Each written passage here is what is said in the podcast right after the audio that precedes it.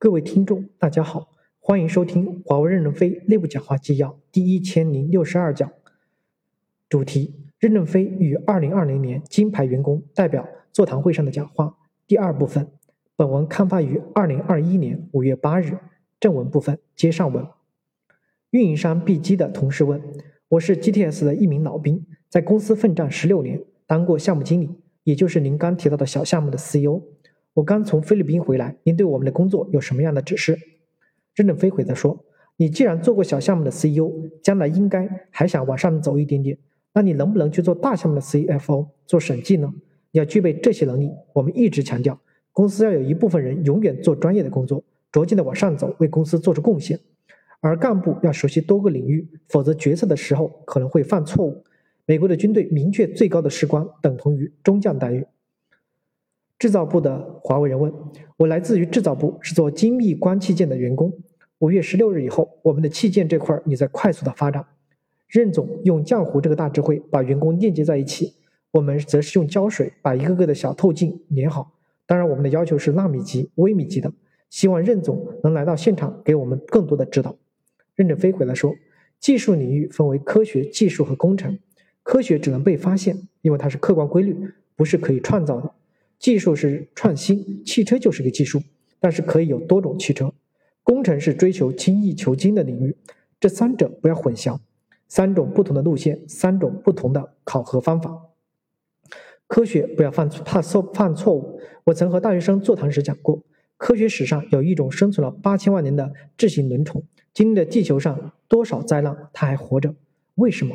多少科学家研究了数十年，有些科学家因找不到熊的智型轮虫而发大火，实际上它已经走到诺贝尔奖的边上了。最后有比利时的一位女科学家发现它是单性繁殖，两性繁殖，两条基因链的结合会产生冲突，会有优秀的一代产生。回顾五千年的历史，皇帝身边能当宰相的一定都是优秀的人。但是宰相一犯错，往往就会被灭九族，血脉不流。其实就是把这条基因给断了。农民起义进城杀富人，斩草除根，也是不留基因。但是如今开放改革，发现冒出很多的新的事物，这就是开放改革，引入多种文化冲突，两条基因融合产生的突变，产生的优秀结果。为什么智行轮虫的单基因链能存活八千万年？单亲繁殖的基因链若有突变有问题，遗传下去不就灭绝了吗？科学家发现智行轮虫的基因链会断裂，又会重新的整合，这不就是两条基因融合产生突变，在优选吗？所以他们经历八千万年，经历多少的灾难，还是存活了下来。华为文化就是一条单基因链，必须有冲突来促变。新生社区遍地的咖啡馆，AT 的任职年限，专家委员会的任期制，董事会监事会的任期制，都是改革单基因遗传，防止熵增、沉淀和内卷化。工程领域要精益求精，这不叫内卷。内卷是发生在不应该进行精益求精的地方。科学是犯大量错误以后才能有所发现，技术创新也是会有大量的失败。但是工程呢？比如一座大桥的建设，不是可以随随便便创新的，那座大桥可能就容易垮垮塌。大桥的工程方案是经过了千百次论证，才敢用这个公式来设计大桥。所以你们做关相关的器件，也要走这条路线，扎扎实实的精益求精。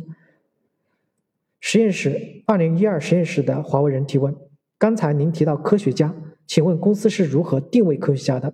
任正非回答说：科学家、技术发明家还有工程专家，在公司里其实没有严格的界限，这是一个概念性的问题，大家不要去背上这个包袱，去哪哪些是科学家，哪些是技术专家，我们都是概念性的泛指，对员工没有进行区分。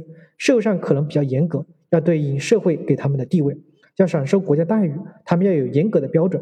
我们是自己给自己煮饭，只有分饭的代码，不要太计较，也不要太横向比较，只是紧紧盯着自己的奋斗目标和周边的协作需要队伍。感谢您的收听，敬请期待下一讲内容。